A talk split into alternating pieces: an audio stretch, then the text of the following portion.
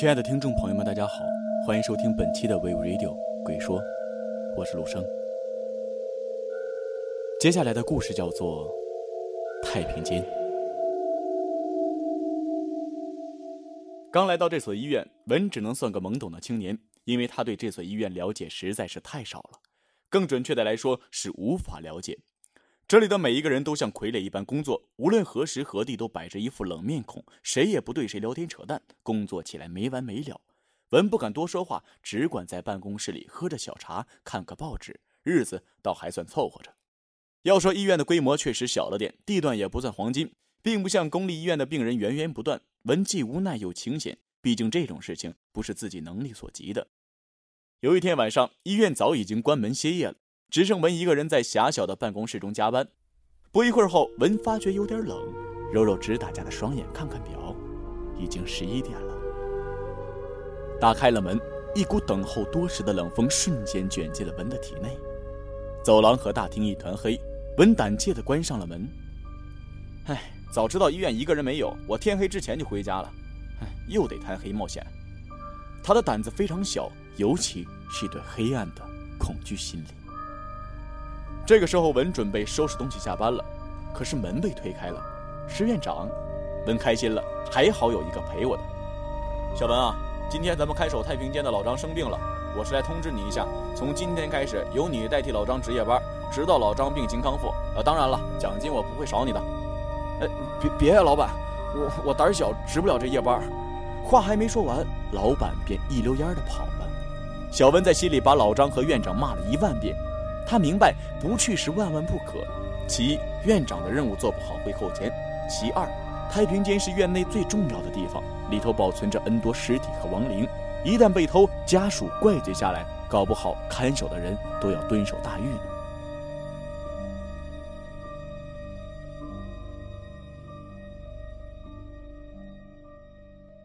通往地下一层的电梯内，文心惊胆战。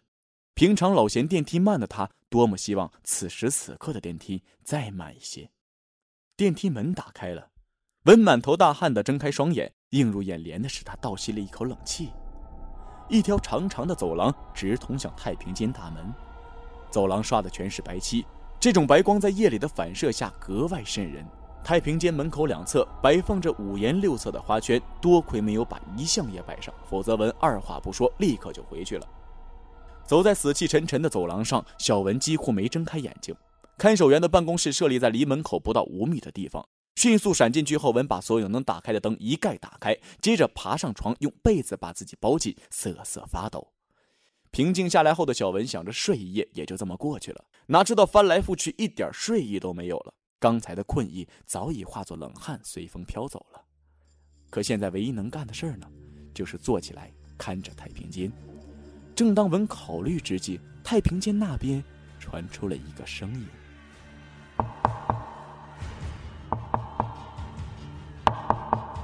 文颤抖的如被猫捉住的耗子，这，这不是敲门的声音吗？那声音断断续续，如雷贯耳，百分之二百不会错。文真的想这是梦啊？怎么最最恐怖的鬼让自己给遇上了？自己还能活着走出去吗？如果有机会，一定先去找那个该死的院长报仇雪恨。给我开门呐！一个既无力又震惊的声音传入了文的耳朵。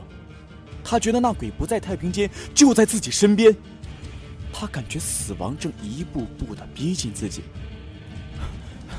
你你放过我吧，我我我又没干坏事儿。小文哭着求救着，也不知道是起了作用还是别的原因，敲门声与喊声一并消失了。文也忍不住的坐起来，盯着太平间，除了安静还是安静，静的有些出奇。文看过不少恐怖电影，越是这种僵持的局面，越是危险。不，不行，我得跑，再这么耗下去，迟早得死。文鼓足了勇气，跑出了值班室，直奔电梯，狂按上楼键。这时电梯停留在一层，下来会不会很长时间？看到箭头往下动了，文的心才安下来。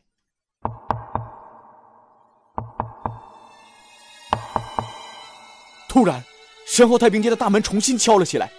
温的头发随着重击的声音缓缓地竖了起来，头也不自觉地转了一百八十度。太平间深处还是一片漆黑。那么，是谁在敲门呢？给我开门呐！给我开门呐！鬼面般的喊叫声凭空出现，大门后亮起了一束红光，紧接着红光周围喷涌出大量的红色瘴气，一个男人从底下升了上来。这这电梯的门怎么还不来呀？文使劲的敲着铁门，尽量转移视线，可那个男人依然灰印在铁门上，只有半张苍白如纸的脸，半边嘴角还滴着血，身上穿着白色的寿服，眼睛不丝不毫的和文对在了一起。电梯门开了，空空如也。文似运动员最后冲刺的速度跑进了电梯，回头过去看，男人毛骨悚然的一幕发生了。男人举着胳膊，瞪大眼睛，像丧尸一般冲了过来。在这千钧一发之际，电梯门终于合上了。文第一次体验到与恶鬼面对面不到半米距离时的感觉，男人的手完全被卡在了门缝中间，流着暗红色的液体抓来抓去。电梯门升到半层时，把手挤了个稀巴烂。文宛如从战场上幸存下来，喘着粗气。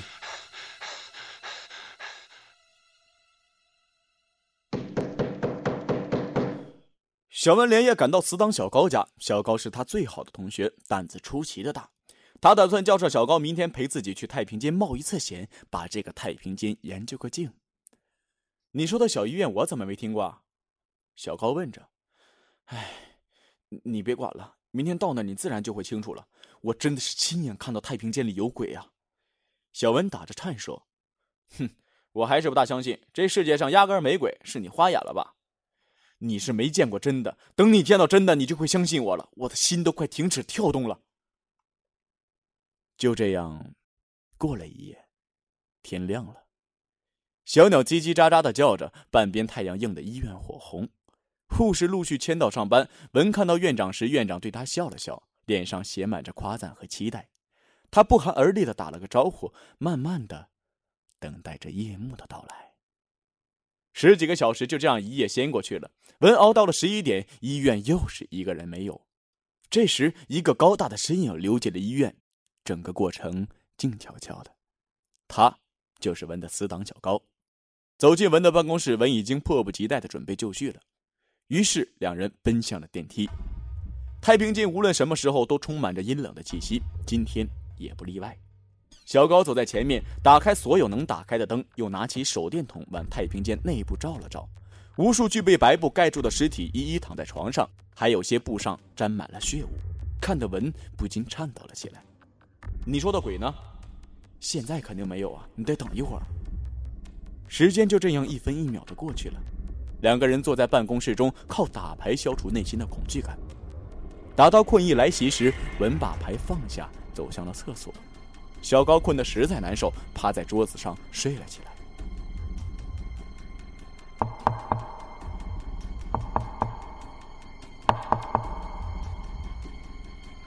谁敲门啊？来了！小高晕晕乎乎的站起来，第一眼发现文不在，可能是在厕所睡着了。走到门口的时候，敞开着门，走廊里一个人没有。刚刚谁敲的门呢？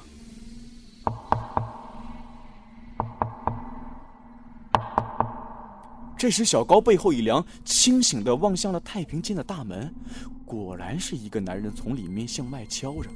这个男人他最熟悉不过了，竟然是文。给我开门啊，小高！给我开门啊！我被困到这儿了。哦哦哦，马上来了。小高虽然搞不清楚状况，但好兄弟被困到了太平间里，绝对不能撒手不管。找出钥匙后，匆忙为文打开了门。真是的，你怎么跑到太平间去了？小高抬起头看文的时候，大吃了一惊。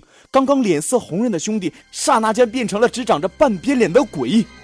鬼用阴森的笑容瞪着小高，任凭小高的胆子再大，也无法承受。哈哈哈哈哈！太平间、走廊、电梯，整座医院一起发出了异样的笑声。小高，呃，小小高，文从噩梦中醒过来，刚刚梦到了高被很多恶鬼残杀，惊出了他一身冷汗。文向外面喊了喊：“小高啊，你在吗？”除了自己荡荡的回音，别无他人。文赶紧从马桶上站了起来，一遍遍的祷告着：“哎，希希望小高是睡着了。”值班室的桌子上扑克牌散乱的摆着，小高趴过的痕迹清晰可辨。可他人去哪儿了呢？就这么巴掌大的地方，楼上买东西去了，巡逻去了，还是丢下自己开溜了？后两者的答案都不对。开溜不是小高的性格，巡逻的话，走廊又没人，那太平间大门又紧紧的锁着，所以只能是前者。这小子买东西都不喊醒我。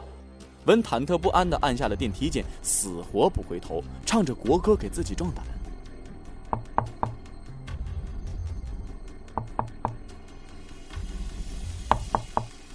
给我开门啊！文歇斯底里的叫着。不幸中的万幸，电梯门及时开了。没等到他踏进电梯的第一步，一个人影首先出来了。小文，你不值班，你咋呼什么你？院长呵斥着问。院长。太平间，太平间闹鬼呀！不不不信你看，小文双目紧闭着向右手指着。意料之外的是，院长一下子抓住了他的胳膊，手如冰窖一般。文感觉到气氛有点不对劲，睁开眼一看，院长的脸收缩成了一半，身上整洁的工作服竟然换成了白寿服。文大失惊色，死死地拽开自己的胳膊。怎奈院长的手比钳子抓得还紧，嘴角还勾出了灭魂的笑。哈哈哈哈哈哈！耳边响起了杂乱无声的笑声，眼前的景色跳转至漆黑的太平间，那些被白布裹住的尸体都站了起来，浑身鲜血围着文大笑，一个个转来转去，转得文是眼花缭乱。这些死尸，不就是医院里的人吗？等等，自己的好兄弟小高也在里面。文看着他的面孔，本来很熟悉，却在一念之间。无比的陌生。几年前，一座位置偏僻的小医院夜间失火，当时所有的人都加着班火灾导致无一生还，据说院长的半边脸被彻底烧毁了。好的，本期的鬼说到这里就要和大家说再见了，下期同一时间不见不散。